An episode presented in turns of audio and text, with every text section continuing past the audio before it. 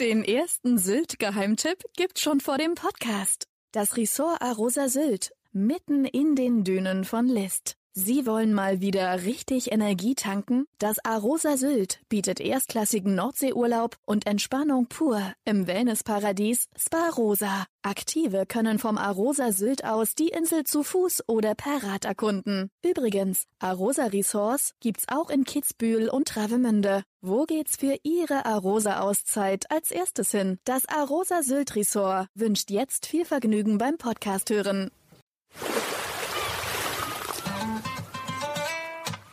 Sylt, der Inselpodcast vom Hamburger Abendblatt.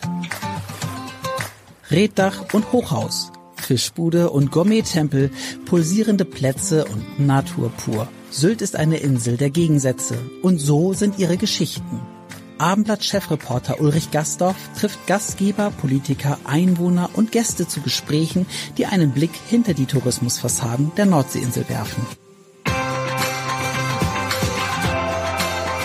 Herzlich willkommen zum Podcast. Mein Name ist Ulrich Gastorf und ich begrüße heute ganz herzlich Ole von Beust. Schönen guten Tag. Hallo, guten Tag. Ja, schön, dass der ehemalige erste Bürgermeister von Hamburg heute bei uns zu Gast ist, aber es geht natürlich nicht um Politik heute bei uns, sondern es geht um Sylt. Herr von Beust, Sie sind, kann man sagen, ein ganz, ganz großer Sylt-Kenner. Vielleicht können Sie erstmal erzählen, wie dies bei Ihnen zu der Liebe zu Sylt kam. Wie begann das Ganze? Gerne. Also ich glaube, das allererste Mal bin ich mit meinen Eltern gewesen in Wendingsstedt. Da muss ich noch sehr klein gewesen sein. Da war noch Bundeswehr da und Flieger. Und die haben so Flugübungen gemacht und da rumgeballert. Und das fand ich als Kind unglaublich beeindruckend. Aber das ist ganz lange her. Aber diese Liebe und die Zuneigung ist eigentlich später entstanden, äh, weil ich als Jugendlicher und Schüler häufiger äh, in Puren Klent, dem Hamburger Jugenderholungsheim war. Mal eine Woche, das längste waren drei Wochen äh, am Anfang immer Heimweh und nachher fand man es toll und äh, in den Jahren ist dann die, die Sylt-Zuneigung oder Liebe äh, begründet worden. Und dann sind Sie auch immer regelmäßig im Urlaub dort gewesen, sind aber sozusagen auch schon seit Mitte der 90er Jahre dort heimisch geworden, kann man sagen. Kann man sagen. Also ich habe eine, äh, eine, eine, eine Wohnung in, in Westerland, in dem legendären äh, Hochsonne im Kurzentrum. Ich sage immer erster Stock Landseite, aber bezahlt. Und äh, hatte erst eine Wohnung und dann habe ich äh, nach, äh, nach einigen Jahren, nach 13 Jahren die verkauft und mir aber auf dem gleichen Flur drei Türen weiter oder zwei Türen weiter eine etwas größere gekauft. Äh, und dort habe ich eine schöne Wohnung und ja, seitdem bin ich halber Sylter. Und das Interessante, Sie sind in Westerland, Westerland ja. dem Hauptort. Ähm, wie kommt es, dass Sie sich für Westerland entschieden haben? Hat verschiedene Gründe. Der erste Grund ist einfach praktisch. Ich fahre immer mit der Bahn hoch äh, und ich wollte irgendwas haben, wo man vom Bahnhof zu Fuß hingehen kann ohne großen Umstand. Äh, das zweite ist, ich wollte irgendwas haben äh, an Westküstennähe mit ordentlich Brandung und Strand. Äh, und da bietet sich Westerland an, natürlich auch andere Orte. Und das dritte ist, dass ich auch gerne in Zeiten da bin, außerhalb der Hauptsaison. Also auch gerade in den Monaten, die gar nicht so begehrt sind. Januar, Februar, März oder November, Anfang Dezember.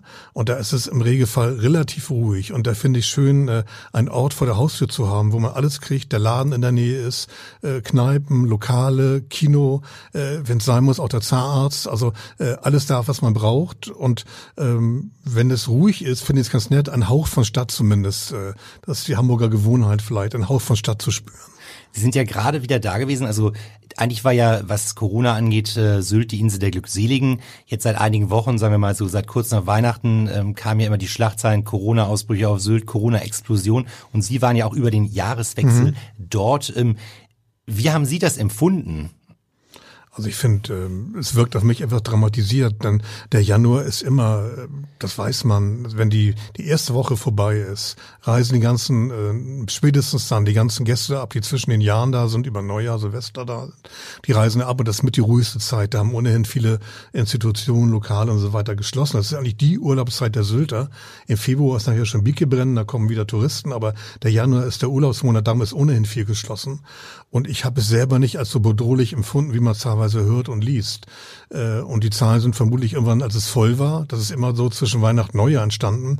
Ich glaube auch, dass es jetzt äh, sehr schnell abebben wird. Und die Insel ist nicht dicht, es ist immer noch genug geöffnet, um sich vernünftig ernähren zu können. Verhungern tut da keiner.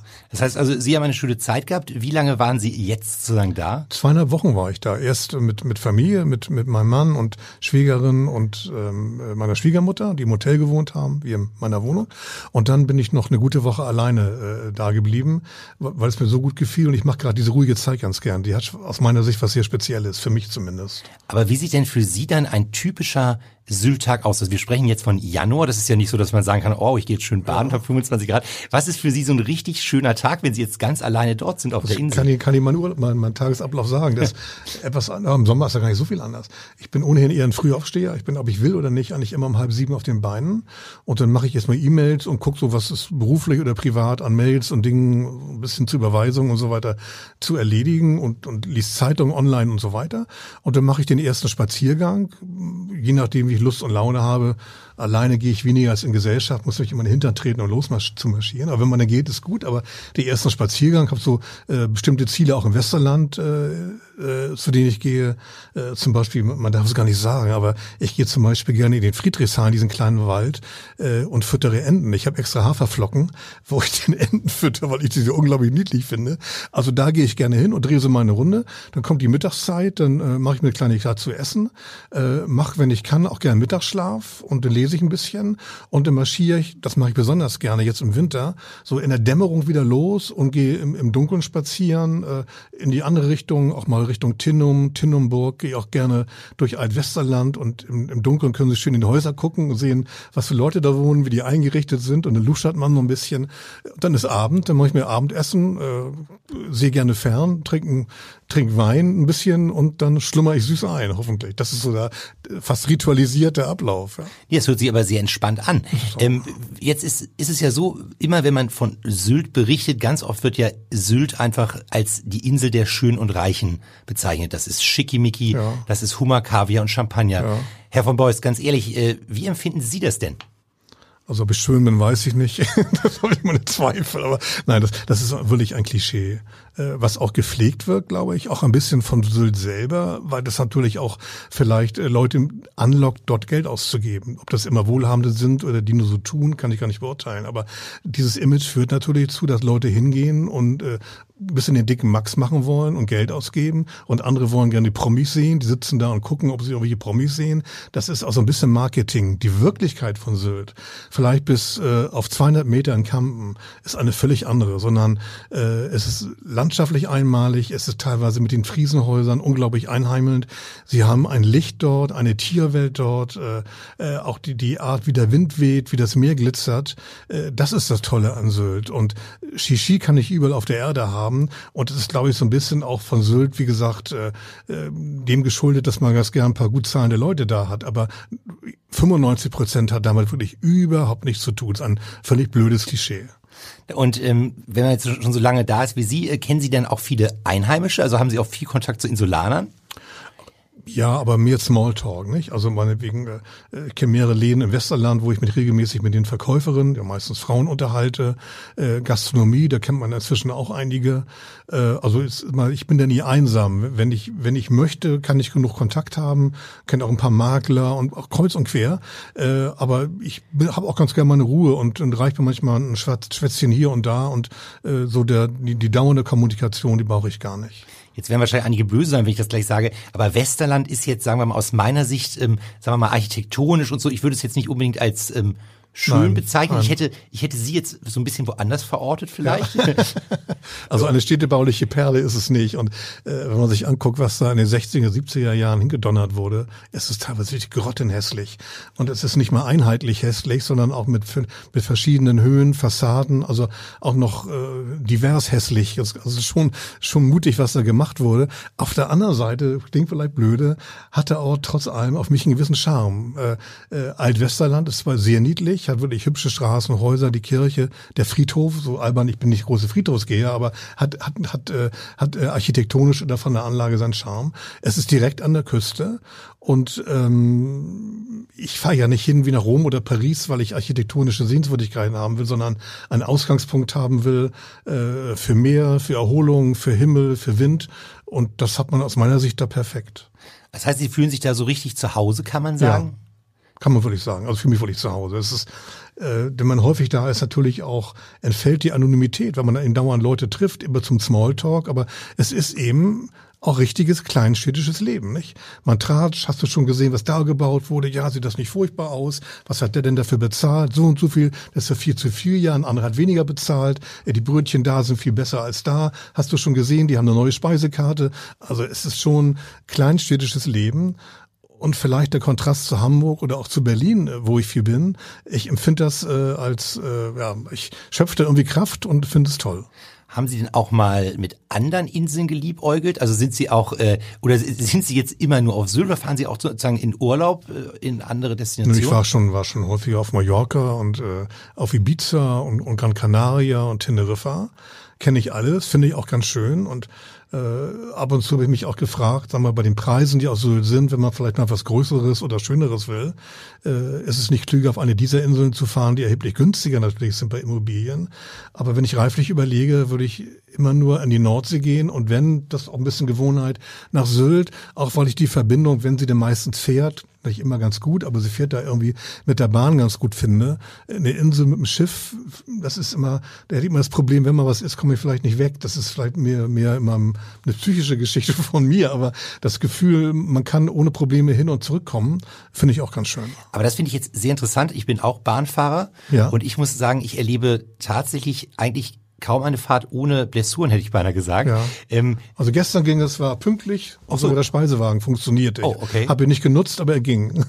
ähm, wann ist bei Ihnen die, wann taucht bei Ihnen dieses Sylt-Gefühl auf, wenn Sie im Zug sitzen? Also ist das dann in dieser Moment, wo man dann über den Damm fährt? Nee, ein bisschen eher. Okay. Irgendwie, irgendwie über, das beginnt beim, bei mir eigentlich äh, so kurz hinter Heide, äh, Hitzehoe, wenn man nachher über den Nordostseekanal ist und Heide Holstein, das ist schon natürlich Dithmarschen, aber da kommt Husum, da kommt Nibel, steigert sich richtig irgendwie.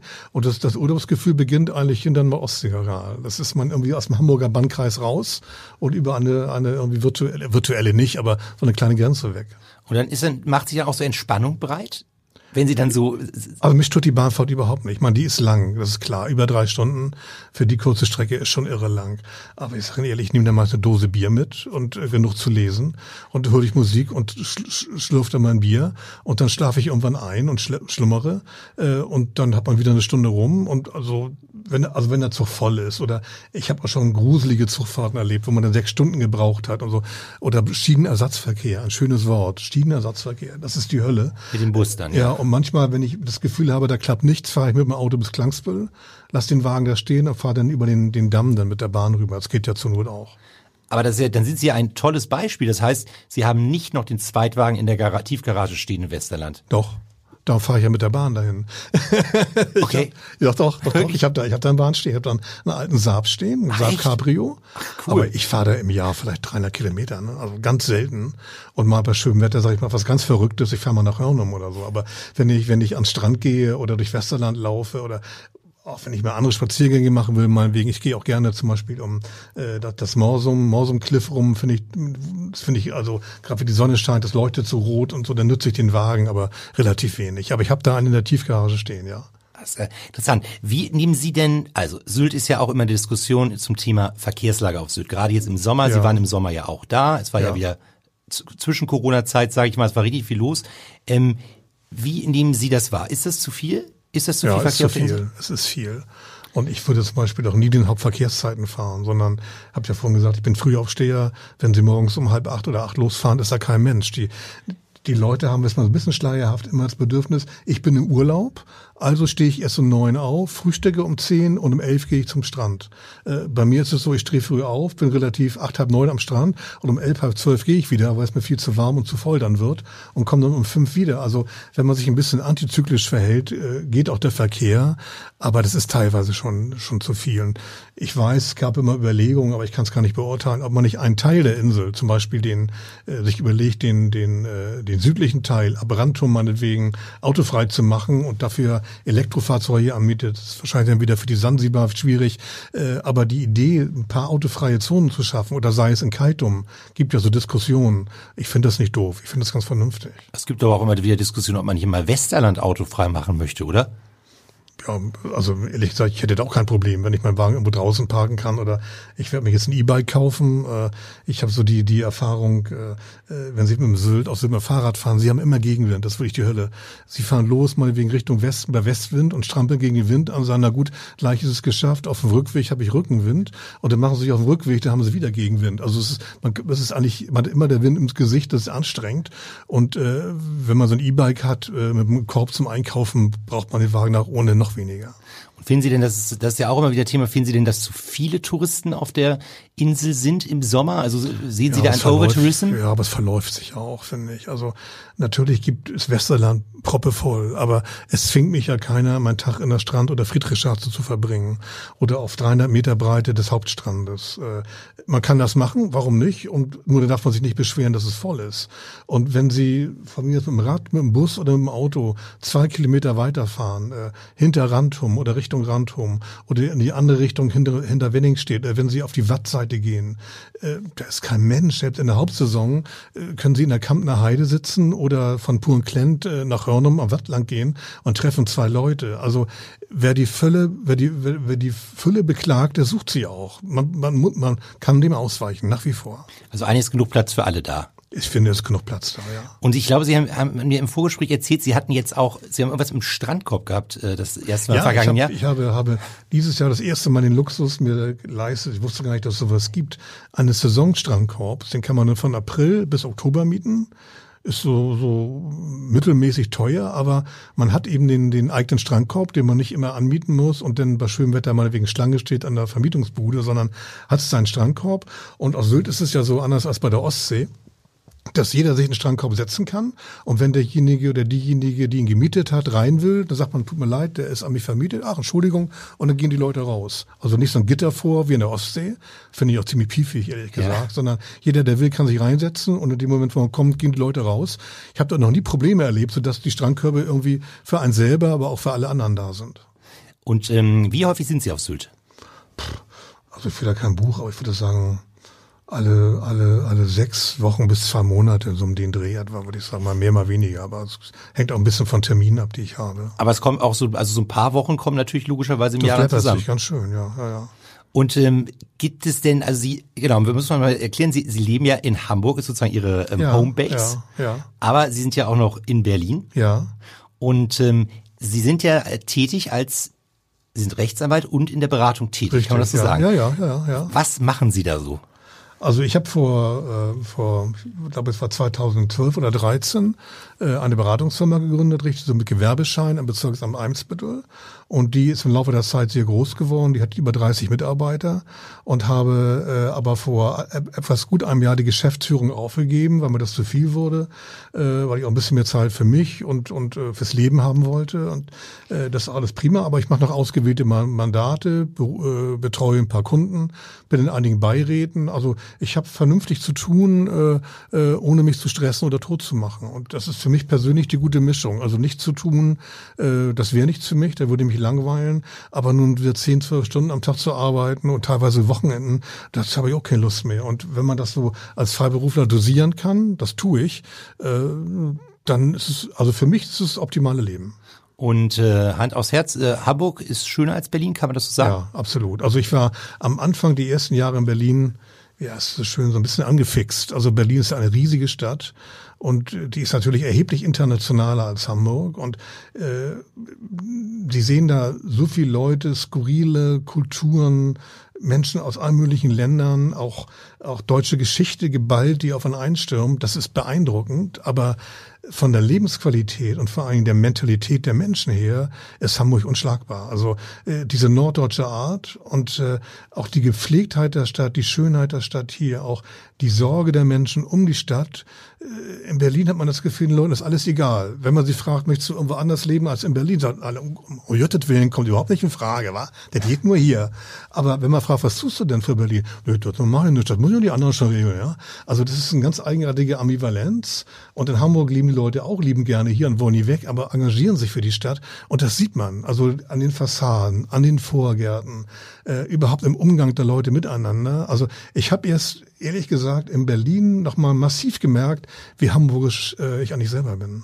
Okay, also das heißt in Zukunft vielleicht noch ein bisschen mehr Zeit in Hamburg. Erheblich mehr, ja. Wir, wir werden so ganz langsam die Zelte in Berlin so ein bisschen abbrechen und dann wieder überwiegend in Hamburg sein und ich natürlich auch gerne auf Sylt. Wollte ich gerade sagen, das heißt dann jetzt dann äh, könnten Sie noch mehr theoretisch Ja, würde ich, würde ich auch gerne machen. Also wie gesagt, äh, äh, mein Bruder, meine Schwägerin haben da auch eine Wohnung, die sehe ich, treffen uns auch häufiger und äh, diese Mischung aus bekannte Kräften, Freunde, Nähe, aber auch der Weitläufigkeit, der Distanz und der Ruhe, äh, die tut mir gut und ähm, ich wäre auch gerne mal im Süden, aber auf Dauer die Hitze, das tut mir überhaupt nicht gut und äh, darum bin ich an der Nordsee genau richtig aufgehoben. Aber Sie sind ja auch sehr prominent, werden Sie nicht dauernd erkannt?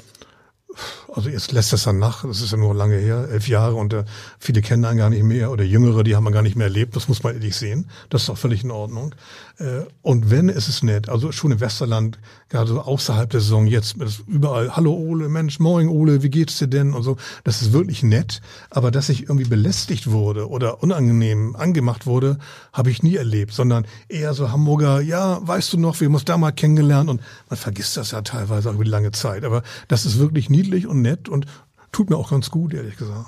Aber ich habe, Sie hatten ja auch gesagt, Mensch, als ich gefragt habe nach dem Tagesort, haben Sie gesagt, Mensch, und dann bereite ich mir abends was zu. Wie ist es denn? Sylt hat ja so eine reichhaltige Gastronomie. Ja. Wo gehen Sie gerne essen? Also ich koche wirklich gerne, das gibt keinen Spruch. Okay.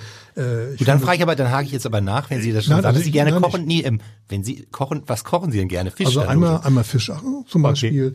Okay. Äh, habe ich neulich mal gedacht, muss, muss das irgendwie gehen. Als Kind und als Student habe ich so unglaublich gerne gemocht, dieses, dieses Schlemmerfilet, dieses, dieses Fischfilet mit der Kräuterkruste. Das ist wie toll. Da hatte ich verflucht nochmal, das muss man auch selber machen können. Und da habe ich gegoogelt, Rezepte und das mit den, den frischen Kabeljau da bei, bei Blumen geholt und dann diese Kruste in den Ofen geschoben, ist wirklich genial geworden. Also ganz toll.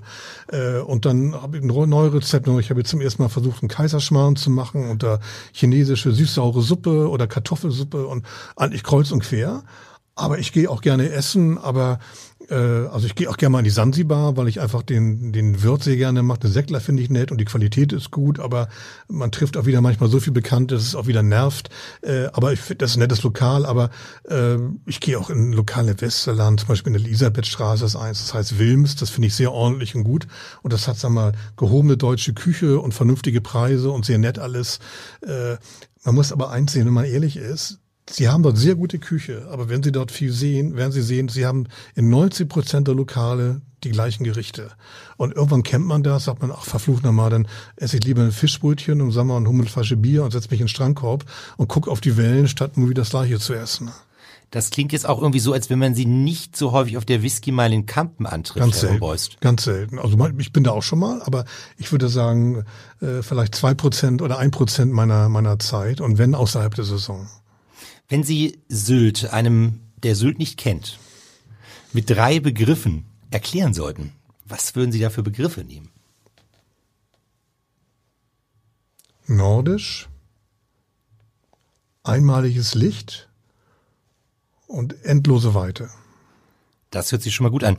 Ja, wie wird's auf Sylt weitergehen bei Ihnen? Also wie gesagt, wir haben schon gesagt, Sie werden ein bisschen mehr Zeit mhm. dort verbringen. Mhm. Haben Sie noch irgendwelche, wenn Sie jetzt einen Wunsch frei hätten für Sylt sozusagen, was würden Sie sich wünschen? Also vielleicht nochmal zum Thema Erreichbarkeit was oder was gibt's da so für Baustellen? aber das ist natürlich sehr profan. Dass die Bahnverbindungen immer noch schlecht sind und die teilweise Einglasigkeit und die Verspätung der Züge und die Qualität ist teilweise immer noch erschreckend. Das ist schon einiges geschehen, aber äh, das ist vielleicht weniger Wunsch des Touristen. Aber wenn ich mit Menschen spreche, die da arbeiten, und viele, die da arbeiten, wohnen ja in Nibel oder Klangsbüll oder oder Langhorn oder also Langhorn jetzt natürlich Holstein, wo auch immer. Äh, und wie die zur Arbeit kommen, mit welchen Verspätungen, welchen Stress, welchen Überfüllungen, äh, das ist schon eine Zumutung für die Menschen. Und äh, dass da schneller was passiert, würde ich mir wünschen.